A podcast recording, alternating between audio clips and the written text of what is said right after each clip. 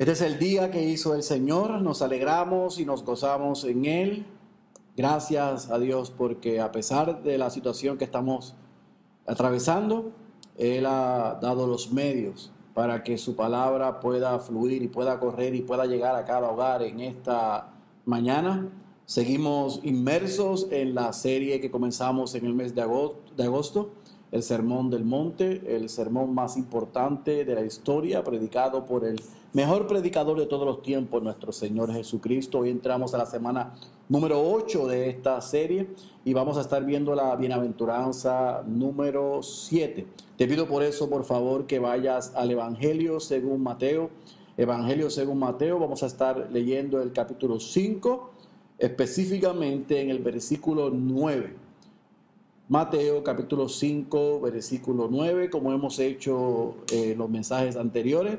Vamos a estar leyendo específicamente esta bienaventuranza, orando, colocándola en contexto, desempacándola y dando algunas aplicaciones a nuestras vidas. Así que Mateo capítulo 5, versículo 9, espero que ya estés allí, oramos, que el Señor pueda bendecir su palabra en esta mañana y que pueda eh, aplicarla a nuestras vidas. Bienaventurados los que procuran la paz pues ellos serán llamados hijos de Dios. La Reina Valera del 60 dice, bienaventurados los pacificadores. Aquí dice los que procuran la paz, pero me gusta mucho como la presenta la Reina Valera del 60, los pacificadores, porque ellos serán llamados hijos de Dios. Oramos, Padre, te rogamos tu asistencia en esta mañana. Yo reconozco mi humanidad, mi pecado, mi incapacidad para alimentar a tu grey, para llenar lo que haga falta en las vidas y para transformar los corazones. Yo estoy incapacitado para hacer eso. Pero por el poder de la fuerza más poderosa del universo, tu palabra, y el poder de tu Santo Espíritu, yo descanso y confío que tú hablas a tu pueblo en el día de hoy. Nos fortaleces, nos ministras y aún hoy salvas a los perdidos. Oh Espíritu Santo, predica un mejor sermón del que yo puedo predicar, del que yo soy capaz de predicar, para la gloria de Dios, la exaltación de Cristo la edificación de los creyentes y la salvación de los perdidos. Esa es mi oración en dependencia total de ti, en el nombre de tu Hijo Jesús. Amén, amén y amén. Probablemente esta es la bienaventuranza más difícil de explicar. Hemos visto que en estas pasadas siete bienaventuranzas hemos podemos dividir las primeras cuatro en Jesús enseñando cómo debe ser la relación vertical del seguidor de Él, del ciudadano del reino y del cristiano con Dios. Debe haber una pobreza en espíritu, un reconocimiento de quién es, un llanto por su condición y dependencia de Dios, que nos lleva a ser humildes y mansos y produce en mí hambre y sed de justicia, de la rectitud de Cristo. Eso produce en mi relación horizontal con otros creyentes y con mi prójimo que dijimos que debe producir misericordia y pureza de corazón, que es lo que hemos visto las pasadas dos semanas. Sin embargo, esta bienaventuranza es un reto, porque Jesús está diciendo bienaventurados, felices, dichosos, benditos los que buscan la paz, los que procuran la paz, los pacificadores. Y Primero me gustaría decir lo que Jesús no está diciendo. Porque Jesús no está diciendo, bienaventurados los que aman la paz o los que desean la paz, sino los que procuran la paz, los que son pacificadores. ¿Y por qué es importante entender esto? Porque el mundo llama pacificador y a una persona que busca la paz muy diferente y muy distinto a lo que Jesús nos va a enseñar en esta eh, mañana y vemos en todo el consejo de Dios. En nuestra naturaleza pecaminosa es imposible procurar la paz y ser pacificadores. Nosotros necesitamos ser un hombre nuevo, vivir una vida nueva para tener un limpio corazón y que por ende podamos procurar la paz. En síntesis, todo creyente, todo cristiano, toda persona que ha nacido de nuevo, que es un pobre en espíritu, que llora en la presencia de Dios por su condición, que es manso y humilde, que tiene hambre y sed de justicia, que es misericordioso y por ende tiene un limpio corazón, él puede y él debe ser un pacificador, debe procurar la paz. ¿Por qué yo quiero aclarar esto? Porque no podemos perder de perspectiva en el contexto en el que Jesús está narrando estas bienaventuranzas, en el contexto en el que Jesús está enseñando este sermón del monte. Disculpen. Jesús, y lo dije en el primer mensaje de esta serie para iniciar este eh, sermón del monte, el Evangelio según Mateo iba dirigido a una audiencia exclusivamente o principalmente judía. Gente que tenían una idea de que el Mesías y el rey prometido iba a venir a reinar en el aquí y en el ahora. Ahora, esos judíos miraban a las naciones gentiles, o sea, no judías con desprecio y con odio.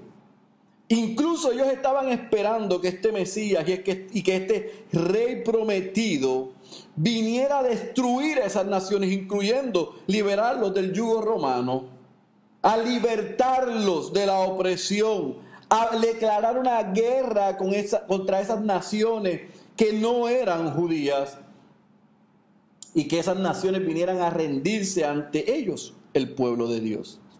Pero vemos en este sermón que Jesús derrumba esa falacia, que derrumba esa idea falsa y materialista, humana, de que Él vendría a liberarlos del yugo romano, a declarar guerra contra las naciones no judías, sino que Jesús los llama a ellos a ser sus discípulos y a que procuren, practiquen la paz. Así que piense por un momento cómo en esta séptima bienaventuranza aquella audiencia está digiriendo todo lo que Jesús está enseñando. Todos estos principios de un reino al revés, que son diferentes a lo que ellos, basado en la condición en la que se encontraban, deseaban. Pero Jesús no estaba enseñando algo nuevo. Jesús estaba enseñando lo que Dios había establecido, no solamente en la ley, sino que los profetas también habían anunciado y que apuntaban hacia Él. Y Él lo que hace es que la ley la toma y la explica, la amplía y la comienza a vivir delante de ellos. Y uno de los de las condiciones que demuestran que tú eres un seguidor de Cristo, que aquellos eran un seguidor de Cristo, es que nosotros seamos pacificadores, que procuremos la paz. Ahora, en síntesis, ¿qué es un pacificador? ¿Quién es y cómo luce alguien que persigue la paz, que procura la paz, que busca la paz? Bueno, como yo siempre hago, primero voy a decir lo que no es un pacificador según el mundo. Porque, oh, disculpen, lo que no es un pacificador según Cristo y demostrarles a ustedes lo que es un pacificador según el mundo. Porque el mundo llama a uno que procura la paz o pacificador, aquel que promueve la unidad, aquel que es una persona que resuelve los problemas y los conflictos en las relaciones, alguien que trae a las personas que se han alejado y las sientan en, en una mesa y tratan de limar sus asperezas. Aquel que procura la paz es aquel que evita los conflictos, la ausencia de estrés, el que no confronta. Ese es el tipo de idea que tiene en el mundo de lo que es un pacificador, de lo que procura la paz, pero nada tiene que ver con lo que Cristo viene a enseñar. El mundo llamó a alguien como a Donald Trump, un candidato al premio Nobel de la Paz hace cuatro años. O sea, que según el mundo, la paz es la ausencia de conflicto. Sin embargo, esa no es la descripción de procurar la paz y ser pacificador según Cristo. Aquí la paz no tiene que ver absolutamente con la ausencia de conflicto o estrés o la ausencia de problemas, sino por todo lo contrario Jesús no está enseñando que procurar la paz y ser un pacificador tiene que ver con la conducta, sino con el carácter. Un pacificador es aquel que le ruega a los pecadores que se reconcilien, pero no entre ellos, sino con Dios. Por ende, si se reconcilian con Dios, las relaciones se van a o se deben solucionar. El mismo mensaje que el apóstol Pablo le dio a los Corintios en 2 de Corintios capítulo 5 versículo 20, cuando le dijo, por tanto somos embajadores de Cristo, como si Dios rogara por medio de nosotros en nombre de Cristo, os rogamos reconciliados con Dios. O sea que el pacificador, según lo que Cristo está enseñando aquí, se preocupa por la condición espiritual de los que lo rodean y persigue, les alienta, les apunta, les anima a estar en paz con Dios. Ese es un pacificador. A.W. Pink lo dijo de esta manera. El creyente en Cristo sabe que no hay paz para los impíos. Por lo tanto, ardientemente desea que vuelvan a la amistad con Dios y que tengan paz, como dice Job capítulo 22, versículo 21. Que los creyentes sepan que la paz con Dios es solo por medio de nuestro Señor Jesucristo, como dice Colosenses capítulo 1, versículo 19 y 20. Es por esa razón que le hablamos de Él a nuestros prójimos cuando el Espíritu Santo nos guía a hacerlo. Nuestros pies están calzados con el apresto del Evangelio de la paz, como dice Pablo en Efesios capítulo 6, versículo 15. Por lo tanto, como creyentes, dice Pink, estamos equipados para testificarles a otros de la gracia de Dios. Se dice del creyente, cuán hermosos son los pies de los que anuncian la paz, de los que anuncian buenas nuevas, como dijo Pablo en Romanos 10, versículo 15. Jesús está diciendo, dice Pink, que ellos serán pronunciados bienaventurados, porque buscan que los impíos sean reconciliados con Dios. Eso es ser un pacificador. Hemos dicho los pastores que los principios que Jesús está enseñando en este sermón no son nuevos. Vemos que el consejo de Dios desde el principio ha apuntado a estas bienaventuranzas. Y hemos visto y hemos visto en cada sermón que otros hombres y mujeres en el relato bíblico han vivido cada una de estas bienaventuranzas.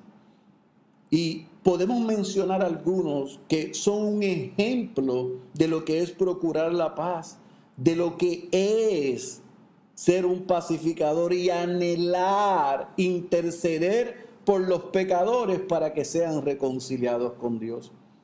Podemos tomar como ejemplo a Abraham cuando él intercede por Sodoma y por Gomorra. Podemos tomar a Moisés cuando él intercede por Israel. Podemos ver a Nehemías intercediendo a Dios por Jerusalén. Podemos ver a Esteban rogando por aquellos que le apedraban. Y por, por supuesto podemos ver a nuestro Señor Jesucristo, el mismo que está predicando este sermón y apuntando a esta bienaventuranza, intercediendo por aquellos que lo lastimaban en la cruz e intercede por ti y por mí ante el Padre. Esos son ejemplos de los que procuran la paz, de los que son pacificadores. Así que fíjese que Jesús no solamente da el principio y la doctrina, sino como hemos dicho también nos dice la aplicación, el beneficio de vivir la doctrina. Y ahí en el versículo 9, en la parte baja, nos dice que los que procuran la paz, los pacificadores, serán llamados hijos de Dios. Disculpe. Y yo quiero que no se confunda con lo que Cristo está diciendo aquí. Él no está diciendo que por procurar la paz seremos hijos de Dios. Porque el ser hijo de Dios no es un acto que ocurre por algo que yo haga o por algo que usted haga o por algo que alguien haga, sino que es algo que ocurrió por gracia. Por lo que Cristo hizo, nosotros somos adoptados como hijos de Dios solamente a través de nuestra fe en Jesucristo. Solo por fe, pero solo por la gracia, para sola la gloria de Dios. La palabra llamados aquí lo que nos está tratando de implicar es que seremos reconocidos como hijos de Dios. En otras palabras, aquí lo que está diciendo es que como hijo de Dios, usted y yo, cuando procuramos la paz, cuando somos pacificadores, cuando anhelamos que el impío se arrepienta de sus pecados y sea reconciliado con Dios mediante la obra de Cristo, lo que estamos haciendo es mostrando una semejanza a nuestro Padre que está en el cielo, porque Dios es pacífico, porque Dios es tierno, porque Dios es lleno de misericordia, porque Dios es lleno de piedad, porque Dios es lleno de compasión. Así que el pacificador, el que procura la paz, es un hijo de Dios reconocido por el mismo Dios pero también por el mismo Cristo que nos dice aquí en esta bienaventuranza, serán reconocidos, serán llamados hijos de Dios por los que no son creyentes. Los incrédulos podrán ver en ustedes el deseo que tienen de que ellos sean reconciliados con Dios, que su objetivo sea que podamos predicar a Cristo y a este crucificado y explicar lo que es el Evangelio para que los pecadores vengan a Dios. Dios. No vamos a recibir el aplauso del no creyente. No vamos a recibir el elogio de los no creyentes. Pero no les quedará más remedio que reconocer un día que él y ella, él o ella es un hijo de Dios. Porque anheló, porque buscó por todos los medios posibles apuntarme a Cristo y llamarme al arrepentimiento, porque es el único medio para poder tener paz con Dios. Esto me recuerda una historia que leí hace unos años atrás de un soldado en la India. Está fallando. Todo en vivo y de todo color, disculpen. Un soldado en la India, un tipo muy fornido, alto, así guapo como yo que había sido antes de alistarse en el ejército un pugilista, un boxeador. Y era un tipo agresivo, fuerte.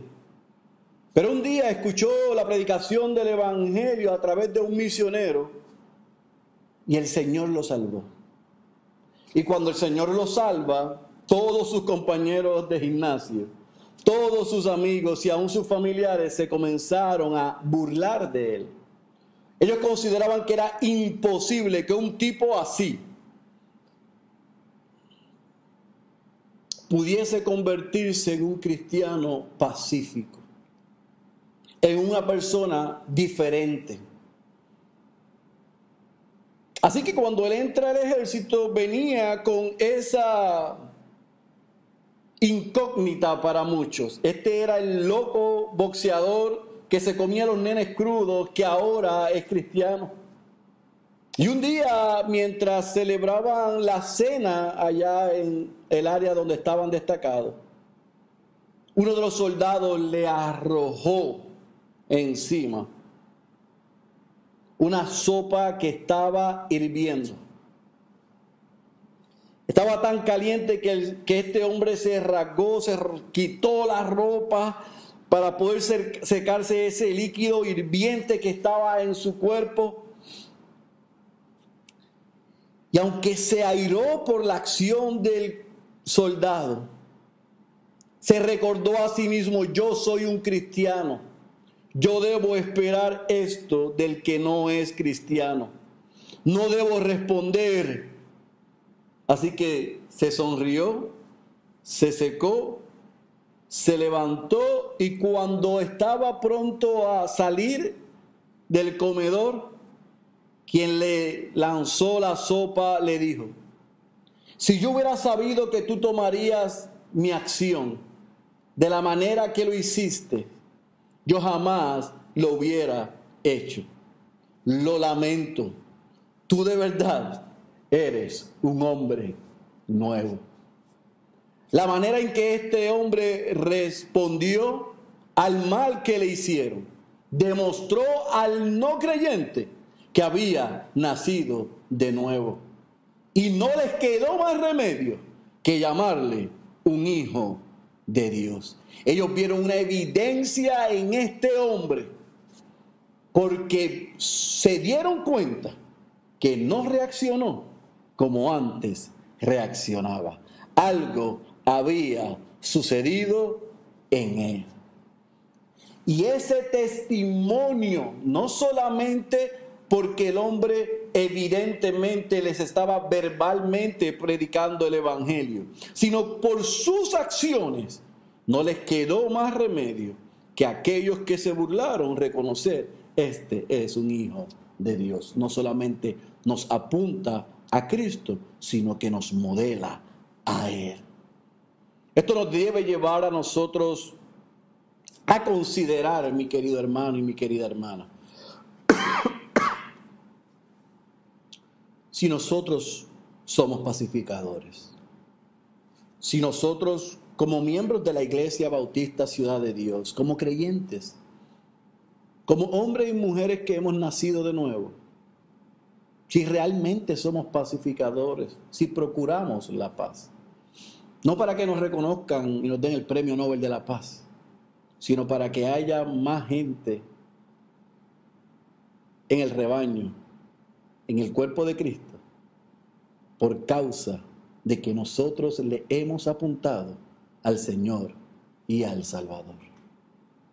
Entender la verdadera paz es el resultado de una verdadera y profunda transformación en nuestras vidas. Al igual que con las otras bienaventuranzas, mi querido hermano, nos debemos preguntar, ¿somos pacificadores? ¿Procuramos la paz? ¿Nos preocupa la salvación de mi familia, de mis amigos, de mis vecinos, de mis compañeros de estudio, de mis compañeros de trabajo, de aquellos que nos rodean, de aquellos con los que constante y consistentemente nos encontramos. Nos entristece ver la condición espiritual de ellos. Oramos por su salvación. Nos esforzamos y le pedimos al Señor que nos dé la oportunidad de tener conversaciones evangelísticas con ellos. Entienda esto bien, querido hermano y hermana. Ser un pacificador, ser uno que procura la paz, es un deseo genuino de que lo que me sucedió a mí, de que la misma gracia que me alcanzó, que la misma misericordia que Dios tuvo conmigo, alcance a todo aquel que me rodea.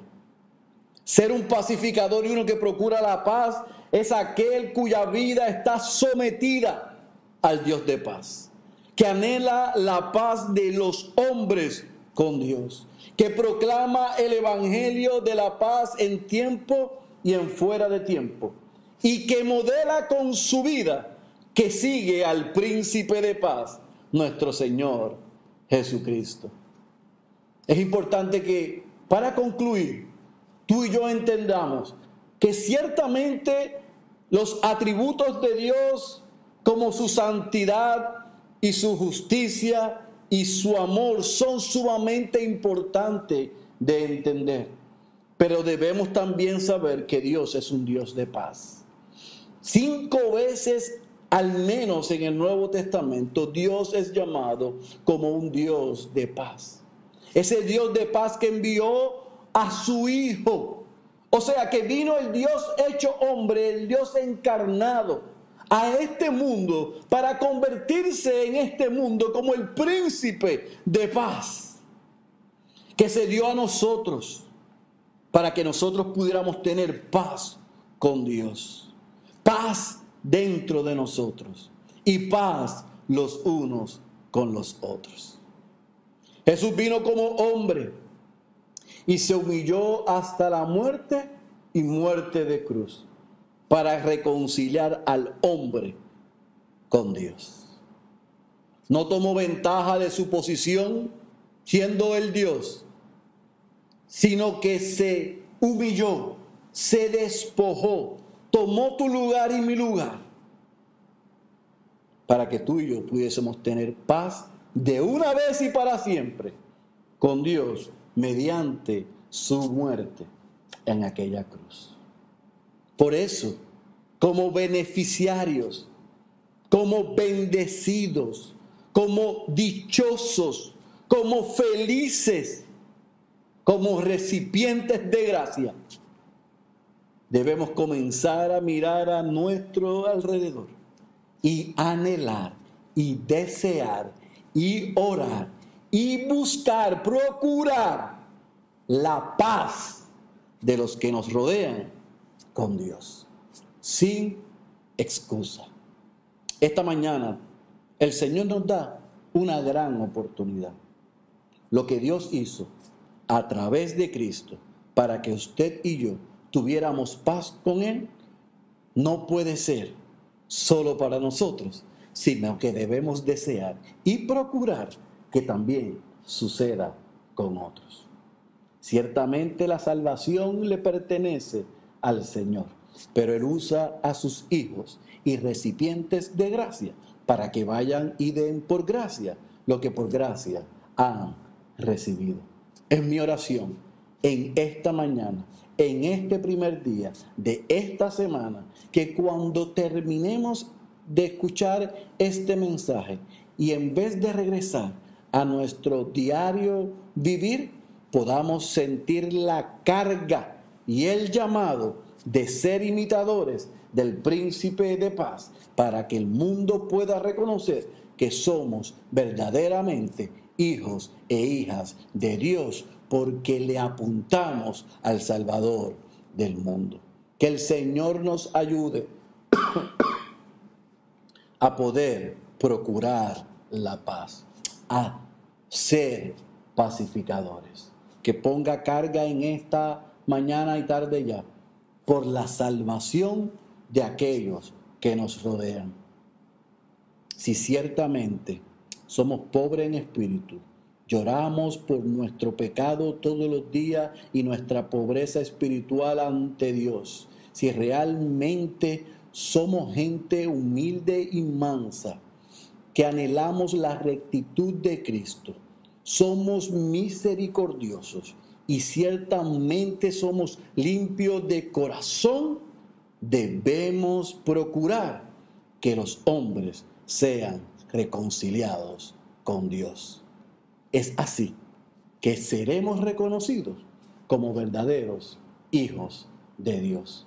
Que el Señor nos ayude a que en Ciudad de Dios seamos una comunidad de pacificadores para la gloria de Dios, la exaltación de Cristo, pero para la salvación desde San Juan hasta los confines de Puerto Rico. El que tenga oídos para oír, yo ruego que haya escuchado la voz de Dios. Permítame orar. Padre, gracias.